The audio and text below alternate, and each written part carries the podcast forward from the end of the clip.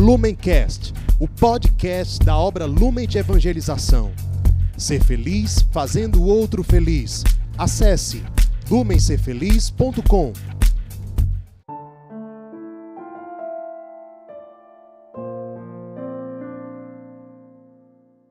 Sejam bem-vindos a mais uma meditação diária a partir do Evangelho. Hoje, dia 9 de setembro, nós vamos meditar com um trecho que está em Lucas, capítulo 6, versículos de 20 a 26. Nós estamos reunidos em nome do Pai e do Filho e do Espírito Santo. Amém. Vinde, Espírito Santo, vinde por meio da poderosa intercessão do Imaculado Coração de Maria, vossa amadíssima esposa. Vinde, Espírito Santo, vinde por meio da poderosa intercessão do Imaculado Coração de Maria, vossa amadíssima esposa. Vinde, Espírito Santo, vinde por meio da poderosa intercessão do Imaculado Coração de Maria, vossa amadíssima esposa. Diz o Evangelho de hoje. Naquele tempo, Jesus, levantando os olhos para os seus discípulos, disse: Bem-aventurados vós, os pobres, porque vosso é o reino de Deus. Bem-aventurados vós, que agora tendes fome, porque sereis saciados. Bem-aventurados vós que agora chorais, porque havereis de rir. Bem-aventurados sereis quando os homens vos odiarem, vos expulsarem, vos insultarem e amaldiçoarem o vosso nome por causa do Filho do Homem. Alegrai-vos nesse dia e exultai, pois será grande a vossa recompensa no céu. Porque era assim que os antepassados deles tratavam os profetas. Mas ai de vós, ricos, porque já tendes vossa consolação. Ai de vós que agora tendes fartura, porque passareis fome. Ai de vós que agora rides, porque tereis luto e lágrimas. Ai de vós quando todos vos elogiam. Era assim que os antepassados deles tratavam os falsos profetas. Pessoal, nós acompanhamos no evangelho de hoje a forma lucana, ou seja, a forma como São Lucas apresenta a fala, o discurso de Jesus sobre as bem-aventuranças. Lá em Mateus, o, o sermão das bem-aventuranças ele é mais detalhado, é mais extenso. São oito bem-aventuranças lá. Aqui em São Lucas, esse mesmo sermão ele é apresentado de forma mais enxuta. Só são, só são quatro bem-aventuranças.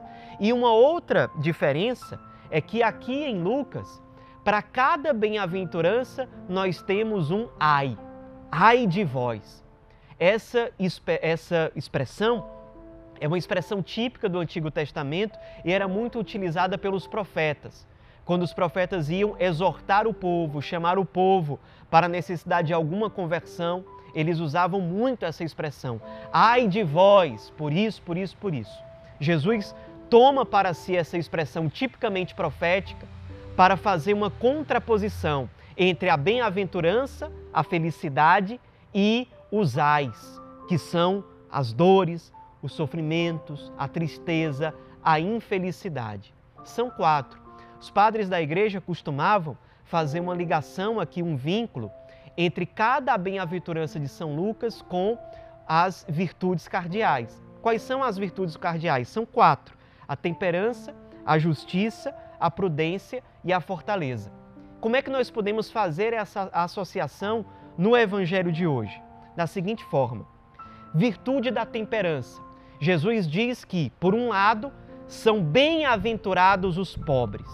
Por outro lado, ai de vós, os ricos.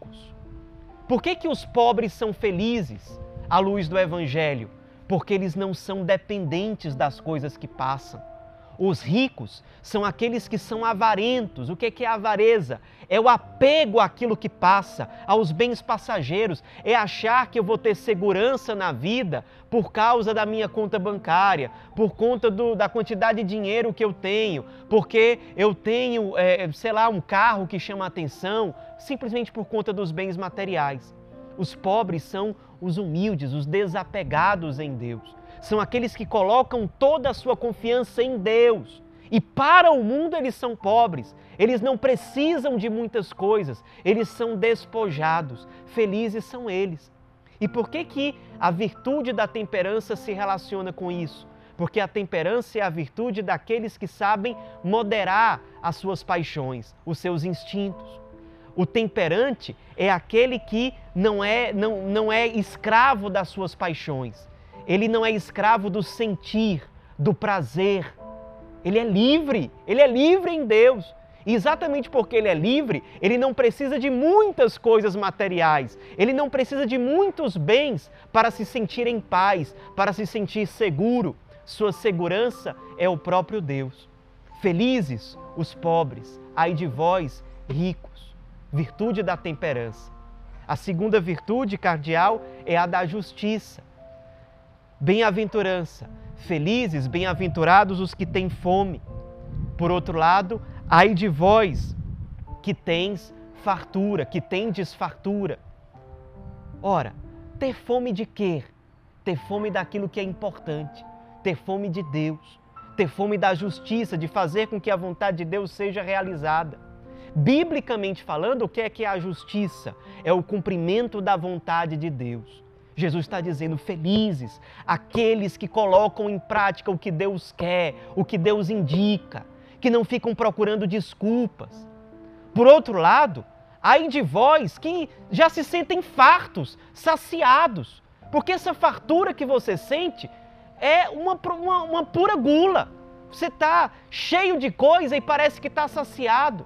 Parece, na verdade, você está pesado, cheio de coisas que passam, que verdadeiramente não nutrem, que verdadeiramente não trazem vivacidade à alma. Felizes aqueles que têm fome das coisas importantes. Por outro lado, tristes, ai daqueles que já estão na fartura das coisas passageiras, aqueles que não querem saber da vontade de Deus, eles só querem se empanturrar. Felizes aqueles que não estão no centro, mas que colocam Deus e a sua vontade no centro. Ai daqueles que se saciam consigo mesmos, colocando o seu ego, o seu eu, seus interesses e seus desejos como se fossem as coisas mais importantes da vida. Isso é a virtude da justiça, dar a cada um aquilo que lhe cabe. Espiritualmente falando, dar a Deus aquilo que é de Deus. Por isso, ter sempre fome de fazer a vontade de Deus. Como diz Jesus no capítulo 4, versículo 32 do Evangelho de São João: O meu alimento é fazer a vontade daquele que me enviou. É quem tem essa fome, a fome de fazer a vontade de Deus. Esse é feliz. Por outro lado, ai daquele que acha que já tem tudo, que já está saciado, que coloca o seu eu no centro e não quer saber da vontade de Deus ou coloca a vontade de Deus em segundo plano. Terceira virtude cardial, a virtude da prudência. A virtude da prudência é agir de acordo com a finalidade mais elevada. Daí, diz Jesus, bem-aventurados os que choram. Por outro lado, ai daqueles que agora riem. O que, é que ele quer dizer com isso?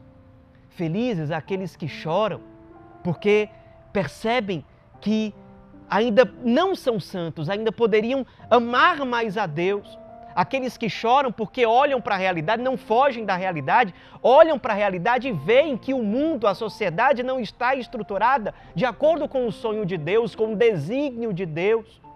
Esse choro é bendito, aquele choro que se faz um com a lágrima derramada pelo irmão, sabendo que é o próprio Cristo que é crucificado ali.